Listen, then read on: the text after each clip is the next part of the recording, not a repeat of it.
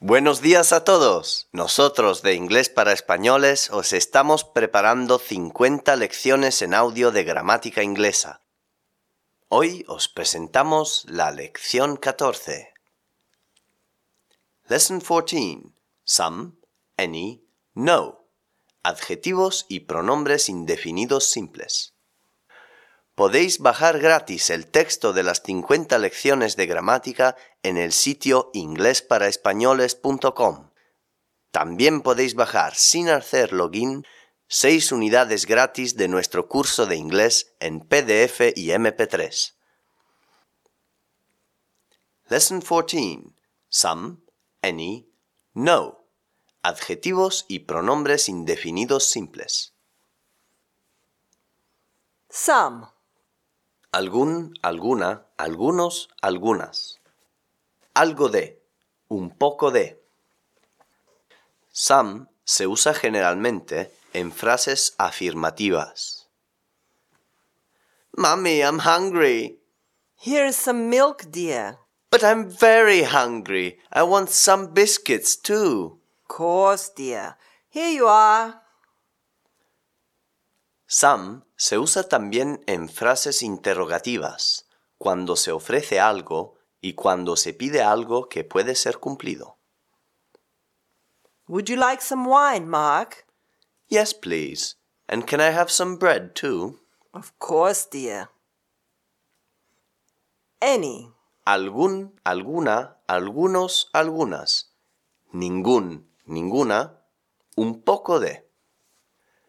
Any se usa generalmente en frases interrogativas y negativas.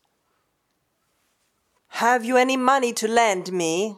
¿Tienes un poco de dinero que prestarme? Sorry, I haven't any money. Lo siento, no tengo dinero. Cuando any se usa en frases afirmativas, significa cualquier o cualquiera. When can I see you? Any day of the week except on Sunday. Any. Cualquier. Some, any. En español se puede decir no tengo dinero o no tengo ningún dinero. En inglés, some o any se tienen que usar siempre. I haven't any money. Hemos dicho que en frases positivas se usa some, pero después de palabras con significado negativo como hardly, without, never, seldom, etc., se usa any. There is hardly any milk in the house. We must buy some. He managed to do his homework without any help. There is never any ending to Paris, and the memory of each person who has lived in it differs from that of any other. Después de if se usa también any. I was wondering if there is any chance for me of getting a job in London. No, not any.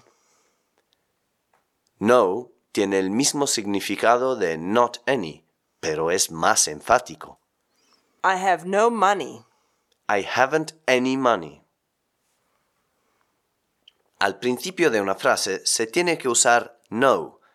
No se puede iniciar una frase con not any. No person in the United States shall, on the basis of sex, be excluded from participation in, be denied the benefits of, or be subjected to discrimination. Descarga las 50 lecciones de gramática y las primeras 5 unidades del curso base con diálogos divertidos y traducciones, gratis y sin hacer login en inglesparaespañoles.com. Goodbye for now. See you next time.